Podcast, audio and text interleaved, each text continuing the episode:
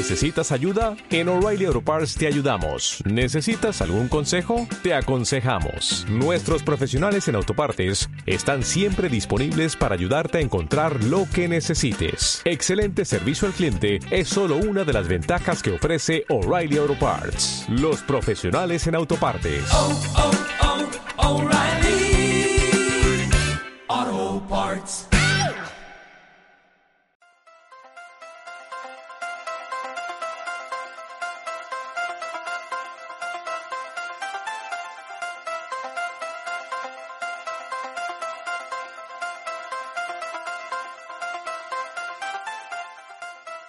Cuando viajamos, una de las mejores experiencias es, sin duda, comer. Probar alimentos nuevos que tienen que ver con la cultura y con el entorno que visitamos.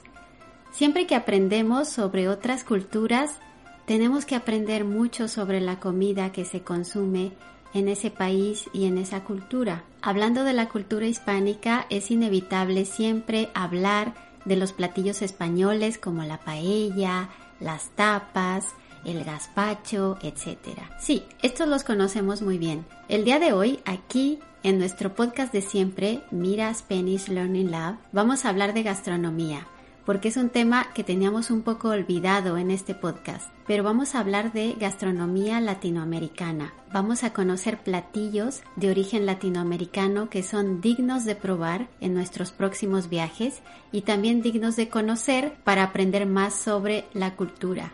Bienvenidos nuevamente a Mira Spanish Learning Lab. El día de hoy tenemos la entrega segunda de Mira la gastronomía. Vamos a hablar de comida, concretamente de comida latinoamericana. Así que vamos allá.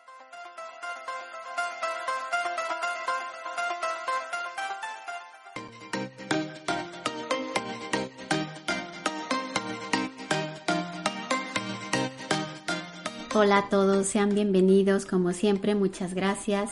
Antes de comenzar quiero recordarles que tenemos una cuenta de Instagram donde estamos interactuando todos los días ya.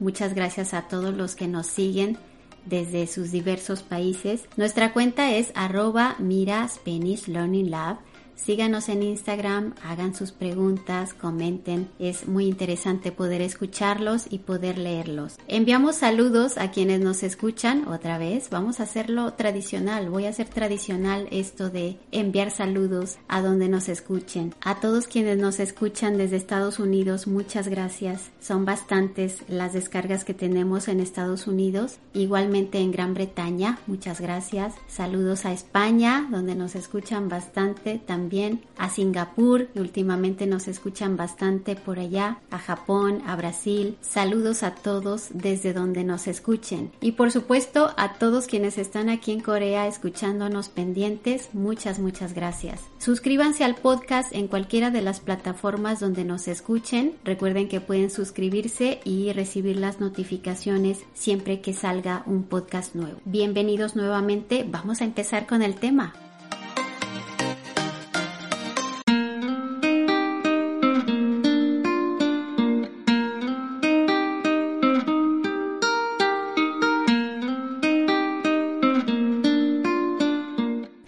Bien, como decía antes, siempre que viajamos, siempre que visitamos otro país, otra cultura, es inevitable querer probar los sabores de la gastronomía de aquel país y de aquella cultura. Así que es una parte muy importante de un viaje, todo lo que tiene que ver con comer, con probar, con beber también. Así que el día de hoy vamos a hablar un poco sobre Latinoamérica y la gastronomía latinoamericana. ¿Cuáles son los platillos que podemos probar cuando visitamos, por ejemplo, México, Perú, Argentina, Guatemala, Venezuela, Colombia, todos estos países que ustedes conocen y quieren visitar? Bien, pues el día de hoy les tengo una lista de 10 platillos latinoamericanos que tenemos que probar siempre que visitemos alguno de estos países o siempre que encontremos un restaurante en nuestro país, un restaurante mexicano, un restaurante cubano, un restaurante peruano, hay que visitarlos y probar estas delicias. Vamos a empezar revisando un artículo sobre platillos latinoamericanos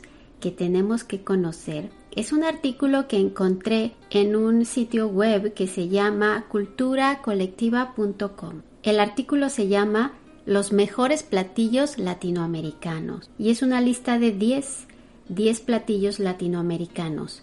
Son pocos, porque si hablamos de tantos países que hablan español en Latinoamérica, son 19 países en total y bueno, podemos incluir obviamente a Brasil, donde no se habla español, pero un país donde la gastronomía también es muy rica y muy interesante. Bien, pues tenemos 20 países en total. ¿Cuántos platillos típicos hay en cada país? Si solo en España tenemos eh, mínimo 5 platillos que son ya famosos, pues imagínense la cantidad de platillos que hay en Latinoamérica, especialmente en países donde la gastronomía es tan variada y tan rica como Perú, por ejemplo, o México. Bien, pues esta lista es de 10, 10 platillos que tenemos que probar, pero obviamente que existen muchos más, así que hay que probar muchas otras cosas, pero vamos a hacer una especie de ranking, una especie de resumen de los 10 platillos más famosos o más eh, interesantes para probar en nuestros viajes. Y vamos a comenzar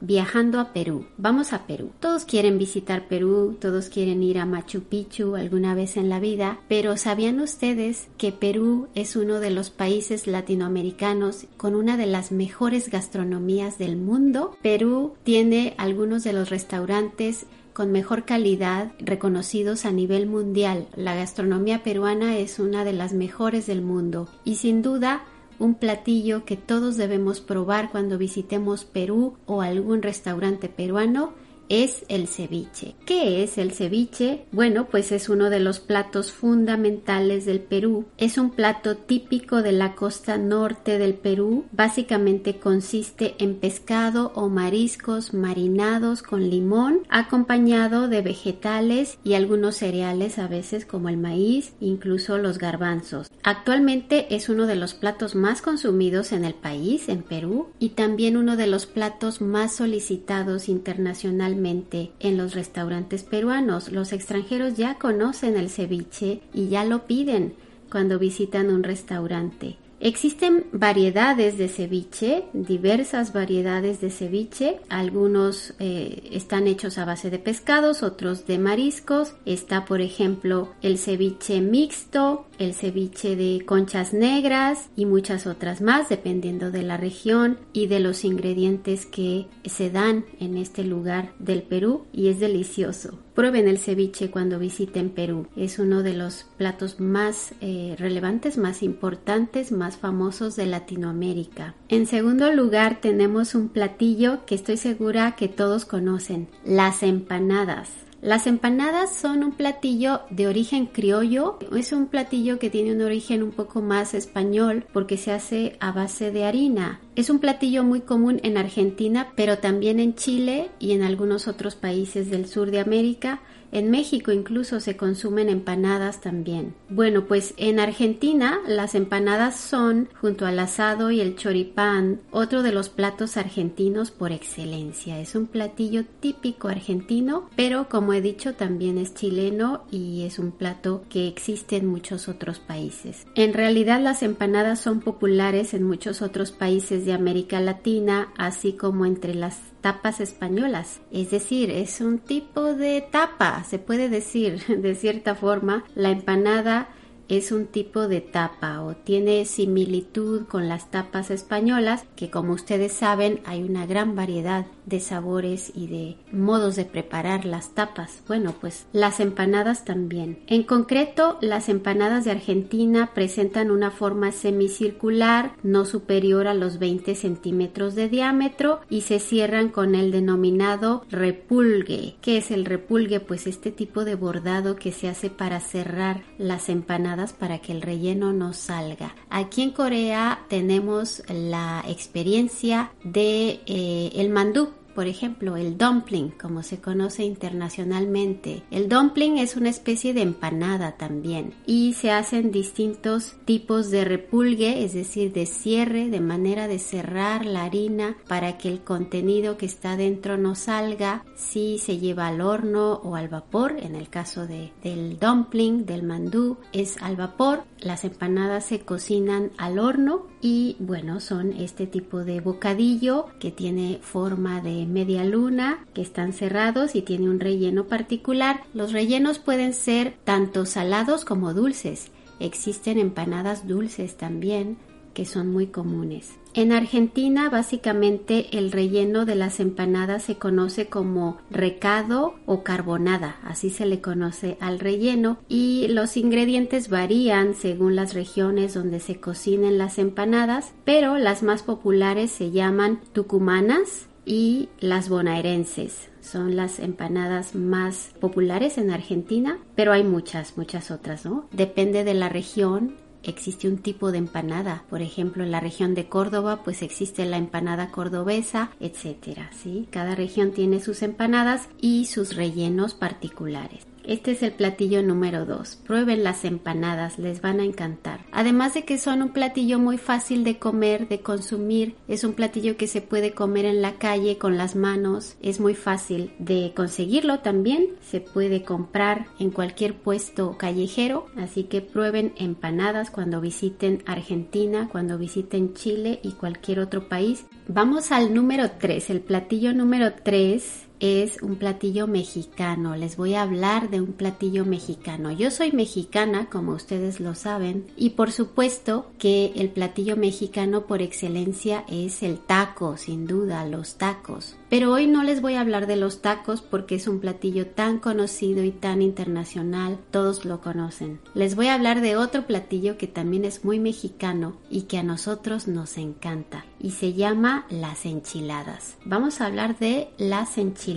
¿Qué son las enchiladas? Bueno, pues después del taco y las fajitas, la enchilada es otra de las comidas típicas de la gastronomía mexicana. Al igual que los platillos antes mencionados, la enchilada tiene como protagonista a la tortilla de maíz. La típica y más común es la rellena de trozos de carne y frijoles negros. Sin embargo, dependiendo del estilo que deseemos darle, podemos rellenarla de carnes rojas o blancas, de queso, de cebolla, de vegetales, etc. Bueno, la enchilada, al igual que los tacos, puede tener un relleno variado, distinto, pero el común denominador es la tortilla. La tortilla debe ser de maíz y se sirve suave, una tortilla suave y bañada en salsa. Generalmente es una salsa verde o roja, pero existen por ejemplo también las enchiladas de mole, que es esta otra salsa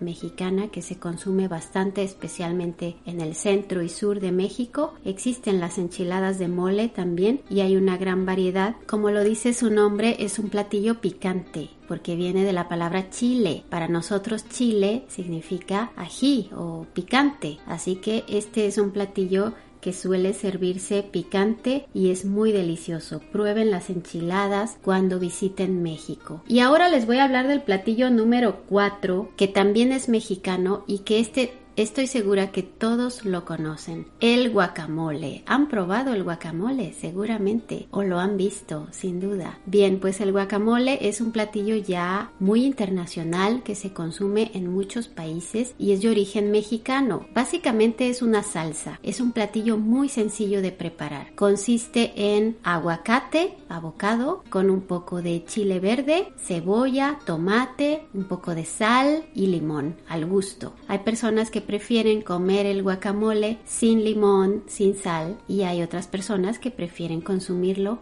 con sal y limón. Esto es personal. Eh, la preparación del guacamole puede variar un poco, pero el factor común siempre es el aguacate. Esta fruta, porque el aguacate es una fruta en realidad tan típica de México y de Latinoamérica. Seguramente han probado guacamole en algún restaurante mexicano, pero también es un plato que se sirve para acompañar algún tipo de sándwiches, por ejemplo, se incluye dentro de los sándwiches, por ejemplo, últimamente en algunas cadenas de sándwiches de comida rápida se incluye el guacamole como un ingrediente más del sándwich. El guacamole es el acompañamiento típico en México para los tacos o para los nachos también. Últimamente en los Estados Unidos se consume bastante el guacamole como una especie de merienda, una merienda que se puede consumir cuando miras un partido de fútbol o una película porque es muy fácil de comer, es muy fácil de preparar y además es una combinación excelente con las bebidas alcohólicas, con el con las margaritas, etc. Prueben el guacamole cuando tengan la oportunidad y si pueden cocinarlo en casa mucho mejor porque es muy fácil. Podemos encontrar recetas de guacamole en cualquier lugar y toma solo 5 o 10 minutos preparar un delicioso guacamole. Pruébenlo, por favor. El platillo número 5 del que vamos a hablar ahora es un platillo de El Salvador. Este país centroamericano, pequeño en extensión, pero muy grande en cultura y en gastronomía. Bien, pues vamos a hablar ahora de las popusas. ¿Qué son las popusas? Bien, pues ahora les voy a hablar de este platillo delicioso. Las popusas son tortillas hechas de masa de maíz o de arroz rellenas con queso, chicharrón o frijoles. Puede ser cualquier otro tipo de relleno, pero básicamente es una tortilla más bien gruesa rellena de algún tipo de guiso, puede ser queso también, etc. Las popusas pueden estar rellenas incluso de camarón o pescado si se consumen por ejemplo en regiones de la costa de El Salvador. Se comen con un curtido de repollo, de col o repollo, y hay quienes las prefieren con salsa de tomate natural. Las más comunes son las que se hacen con masa de maíz. Las de arroz se comen generalmente en las afueras de la ciudad capital que es San Salvador. Pero bueno, existen ambas, tanto las popusas de maíz como las popusas de arroz. Cabe destacar que por decreto legislativo, cada segundo domingo de noviembre se celebra el Día Nacional de las Popusas en El Salvador. Así que si tienen la suerte de visitar este país en noviembre, esperen a la segunda semana de este mes, segundo domingo de noviembre, porque hay una celebración nacional y se comen popusas en todo el país son deliciosas. Además de que es un platillo típico, también es un platillo fácil de comer. Se puede comer con las manos, es un platillo callejero también y es delicioso. Vamos a hablar ahora del platillo número 6 y nos vamos a trasladar hasta Colombia. Vamos a Colombia a conocer un platillo delicioso colombiano que se llama ajiaco. ¿Qué es el ajiaco santafereño? Este es el nombre completo del platillo santafereño. Bueno, pues es uno de los platos más tradicionales de la cocina colombiana. Es una receta de la región andina de este país por algunos de sus ingredientes como son las distintas variedades de papa que lleva. Esta región cuenta con grandes cultivos de este tubérculo. El ajiaco es una sopa que además lleva pollo, las mencionadas variedades de papa y algunas verduras que complementan su sabor. Se acompaña tradicionalmente con mazorca y aguacate. Mazorca es maíz, así es como se refieren en Colombia al maíz. La mazorca que es el maíz fresco, ¿sí? Así que esta sopa se acompaña con, con mazorca y con aguacate, que como hemos hablado ya, es un ingrediente básico de la cocina latinoamericana. Esta sopa, el ajiaco santafereño, es un plato tradicional de Bogotá, la capital colombiana, y suele prepararse en ocasiones especiales como la visita de algún familiar querido, una celebración para alguien muy apreciado por la familia u otras reuniones familiares. En algunos de los hogares colombianos, este es el plato que se elige como cena de Navidad o en la fiesta de fin de año también. Es un poco similar al platillo que tenemos en México que se llama pozole, que también es una sopa, pero esta sopa está hecha a base de maíz y carne y es un platillo que se considera un platillo especial para ocasiones especiales en las que la familia se reúne, para las fiestas de fin de año, etc. Pues lo mismo ocurre con el ajiaco colombiano. Pruébenlo si visitan visitan Colombia, especialmente si visitan Bogotá, porque es un platillo típico de esta ciudad. Vamos ahora hasta Venezuela y aquí vamos a conocer el platillo número 7 del que vamos a hablar hoy. El platillo número 7 se llama ayaca, la ayaca venezolana, así se llama. Y bueno, este platillo, ayaca venezolana, es una especie de tamal. Su ingrediente principal es la masa de maíz coloreada con anoto. La ayaca es la expresión más visible del mestizaje venezolano. Cada ingrediente tiene sus raíces. La hoja es de plátano, usada tanto por el negro africano como por el indio americano. Es un maravilloso envoltorio para este platillo. Se envuelve la ayaca en una hoja de plátano. Al descubrirla o al abrirla, traemos al presente nuestro pasado indígena, pues la masa de maíz coloreada con anoto es la que nos recibe con su esplendoroso color amarillo. Es una masa de maíz que toma este color amarillo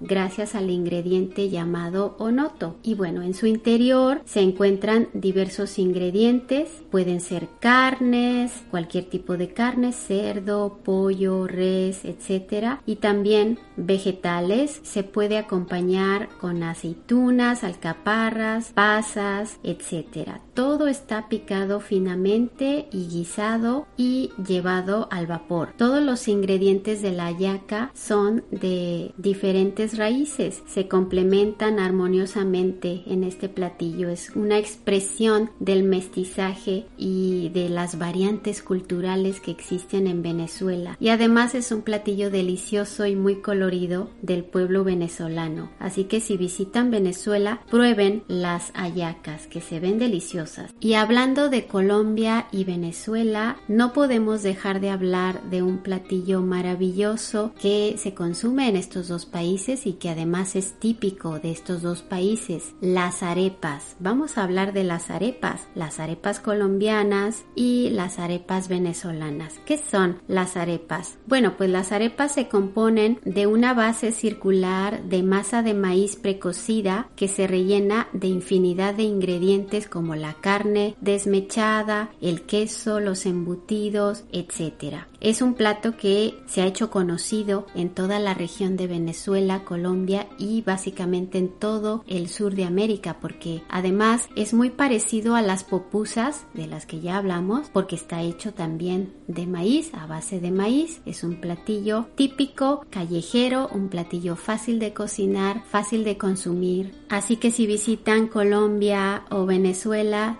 tienen que probar sin duda las arepas también. Bien, el siguiente platillo, el platillo número 9, tiene un nombre muy particular. Su nombre es balón de verde así se llama, balón de verde. Y es un platillo típico de Ecuador. Vamos hasta Ecuador a conocer un poco de su gastronomía. Pues este platillo, como lo dice su nombre, es un balón, es una especie de masa circular, un platillo redondo, considerado plato nacional de la República del Ecuador. Posee como ingrediente estrella, ingrediente principal, el plátano verde. Por eso que su nombre sea balón de verde, porque es una especie de masa circular rellena con algún tipo de guisado y el ingrediente principal aquí es el plátano verde, muy importante. Ecuador es uno de los mayores productores a nivel mundial de plátano verde. Por eso que este platillo sea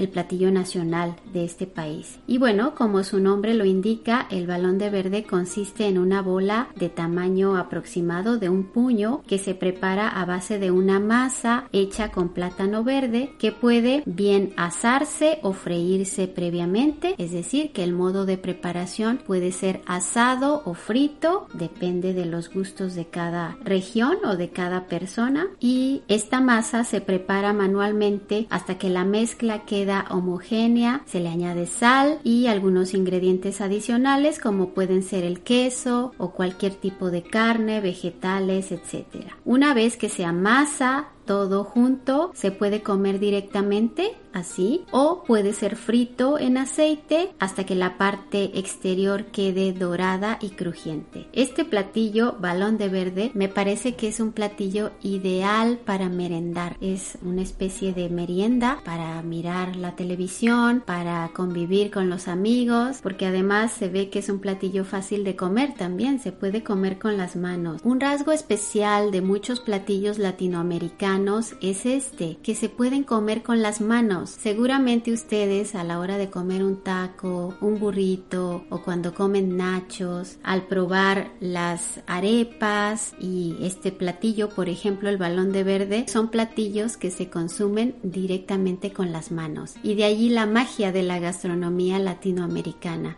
Por eso es tan especial la comida hispánica. Lo mismo pasa con las tapas, por ejemplo, las tapas españolas son otro platillo que se puede consumir directamente con la mano. Bueno, y ya para terminar con esta lista de platillos típicos latinoamericanos el día de hoy, vamos a hablar del platillo número 10, que es el jocón de Guatemala, un platillo típico de Guatemala, ampliamente consumido en aquel país. Es un platillo que está compuesto por carne de gallina criolla, que es pollo básicamente, carne de gallina criolla española o de pollo con salsas tradicionales del país. Históricamente se le conoce como un platillo representativo del departamento de Huehuentenango, aunque se ha consumido desde hace algún tiempo en otros departamentos del occidente de Guatemala. La palabra jocón tiene un significado que tiene mucho que ver con el platillo. Viene del idioma quiché y significa recado verde por los ingredientes originales que tiene este platillo como el mil tomate, que es el tomate verde, la cebolla con tallo verde también, el cilantro y el chile. Es una especie de sopa de este color verde que parece muy deliciosa y se acompaña con arroz, también con tortillas de maíz, etcétera. Es un platillo típico de Guatemala. Y bueno, hasta aquí llega nuestra lista el día de hoy, nuestra lista de platillos típicos latinoamericanos. Obviamente que estos platillos ninguno es mejor que otro, todos son igualmente deliciosos. Los hemos colocado en esta lista sin ningún orden porque ninguno es mejor que otro. Y como dije al principio, seguramente hay muchos más platillos en Latinoamérica que son típicos, que son importantes, que son deliciosos también y nos tomaría muchas, muchas horas poder hablar de todos ellos. Así que seguramente en el futuro retomaremos el tema y hablaremos de otros 10 platillos latinoamericanos que tenemos que probar en alguno de nuestros viajes. Pues ¿qué les ha parecido el tema? ¿Tienen hambre? ¿Les ha gustado alguno de estos platillos? ¿Quieren probar alguno en particular? ¿A dónde piensan viajar en el futuro? ¿Y cuál es el platillo que se mueren por probar? Será muy interesante escuchar todas sus anécdotas y sus planes para el futuro y qué les ha parecido todo esto. Pues les agradezco como siempre el habernos escuchado. Muchas gracias por estar aquí. Recuerden que en cada podcast tenemos un cuestionario para practicar el listening, nuestro nivel de así que vayan al cuestionario y rellénenlo, escuchen el audio otra vez si es necesario. Les agradezco de verdad. Nos vemos en Instagram con todas sus dudas, todos sus comentarios. Recuerden que tenemos nuestra cuenta de Instagram, Mira Spanish Learning Lab. Búsquenos por allá. Muchas gracias a todos los que nos han estado siguiendo últimamente y les envío un saludo a todos. Hasta pronto. Soy Elizabeth. Chao.